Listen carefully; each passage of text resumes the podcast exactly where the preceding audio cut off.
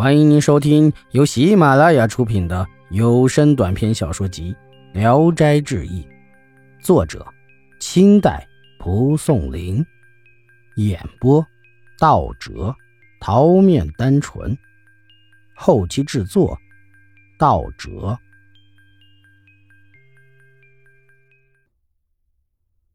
连城，晋宁县有一个姓乔的书生。少年时就很有才气，但二十多岁了，依旧穷困潦倒。乔生为人正直，他有一个好朋友，姓顾，早年就死了。乔生经常接济他的妻子儿女。本县县令因为乔生的文章写得好，对他很是器重。后来，县令死在任上，家口滞留晋宁，无法返回故乡。乔生变卖了自己的家产，买了官厩，往返两千多里，把县令的遗体连同他的家人一起送回了家乡。因为这件事儿，当时的文人们更加尊重乔生，但乔生却因此更加贫穷了。当时，一个姓史的举人有个女儿叫连城，精于刺绣，又知书达理，史举人非常宠爱她。一次，石举人拿出一幅女儿绣的卷绣图，征求年轻书生就图题诗，意思是要借此选个有才学的好女婿。乔生也做了一首诗献上。这首诗说：“雍环高髻绿婆娑，早向兰窗绣碧荷。刺刀鸳鸯魂欲断，暗停针线蹙双蛾。”又提了一首诗，专赞这幅图绣的精妙。绣线挑来似写生，幅中花鸟自天成。当年织锦非常记，幸把回文感甚明。连城见到这两首诗，非常喜欢，便对着父亲夸奖乔生的才华，但父亲嫌乔生太贫穷，不愿找这么个女婿。此后，连城逢人就夸乔生，又派了个老妈子，假借父亲的名义赠给乔生一些银两，作为他的读书的费用。乔生感叹地说：“连城真是我的知己啊，对他一往情深，如饥似渴的想念他。”不久，连城跟一个名叫王化成的盐商的儿子定了亲，乔生才开始绝望起来，但仍然是。梦魂萦绕，无时无刻不想着连城。不长时间，连城便生了重病，卧床不起。有个从西域来的和尚，自称能治好他的病，但必须一钱男子胸上的肉捣碎了配药。石举人派人去告诉王化成，王化成笑着说：“傻老头，想叫我剜心头肉吗？”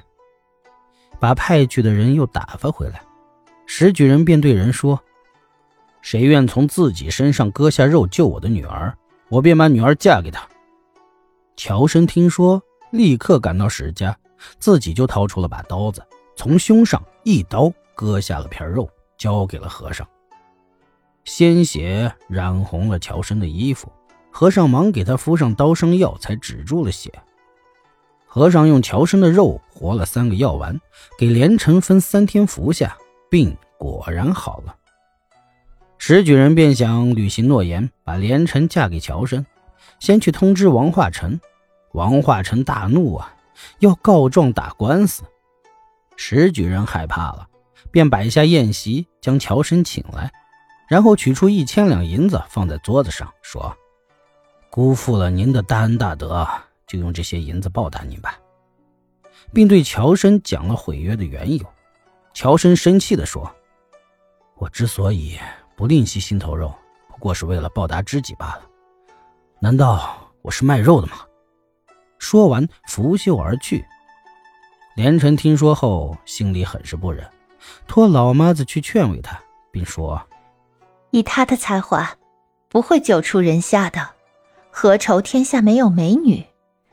我近来做的梦都不吉利，三年内必死，不必跟别人争我这个泉下之鬼了。乔生告诉老妈子说：“古人说，士为知己者死。我报答他，不是为了她生得漂亮，我真怕连城未必真知道我的心。如果真的知道，就是做不成夫妻，又有何妨呢？”老妈子忙替连城表白了他的一片真情。乔生说：“果然这样，我们相逢时，他若为我笑一笑，我就……”死而无憾了。老妈子回去不几天，乔生偶然出去，正好遇上连城从舒家回来。乔生看着他，连城也看见了他。只见他秋波送琴，微微的启齿一笑。乔生大喜，说：“连城，真是我的知心人。”过了不久，王延商家来到史家商议连城的婚期。连城听后又病了，几个月便死了。乔生前去吊唁，痛哭一场，也死了过去。史家就把他抬回了家中。